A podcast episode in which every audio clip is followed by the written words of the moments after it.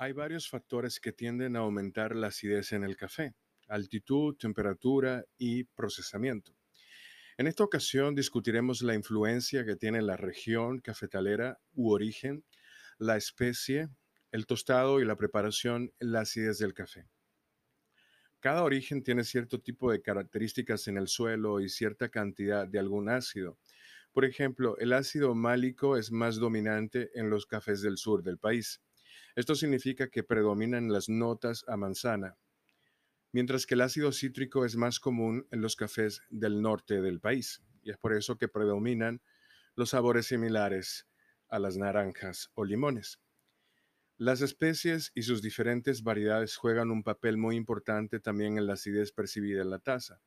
La especie arábica, por ejemplo, tiende a tener menos ácidos clorogénicos, lo que disminuye su acidez percibida. Parte de esto es solo genética. Sin embargo, parte también se debe a las condiciones de la agricultura. En el caso del tueste, los granos sometidos a tuestes muy claros resaltan los sabores más ácidos y vegetales del grano. Cuanto más suave es el nivel de tueste, más sabores naturales se presentan en la taza, sin que llegue a tener una preparación agria o herbácea. Durante la preparación del café, específicamente durante la extracción, no todos los compuestos de sabor y aroma del café se extraen al mismo tiempo. Como, hemos discutido en otros episodios, primero se extraen las notas afrutadas y ácidas, seguidas por aquellas que le dan balance o cuerpo al café, igual contribuyen con la dulzura. Finalmente se extraen las notas amargas al final de la extracción.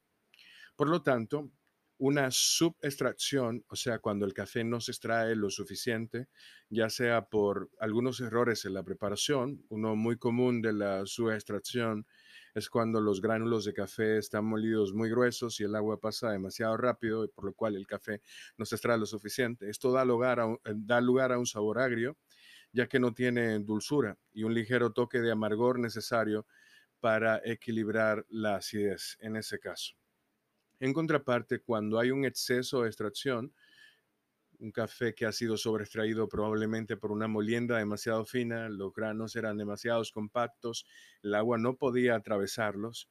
Esto producirá un sabor amargo ya que la dulzura y la acidez no van a poder sobresalir. Mané Alves, que es el fundador del Coffee Lab International y instructor también del Q-Grader, dice que sin acidez el sabor del café sería plano. La acidez debería ser bien vista cuando hablamos de calidad del café.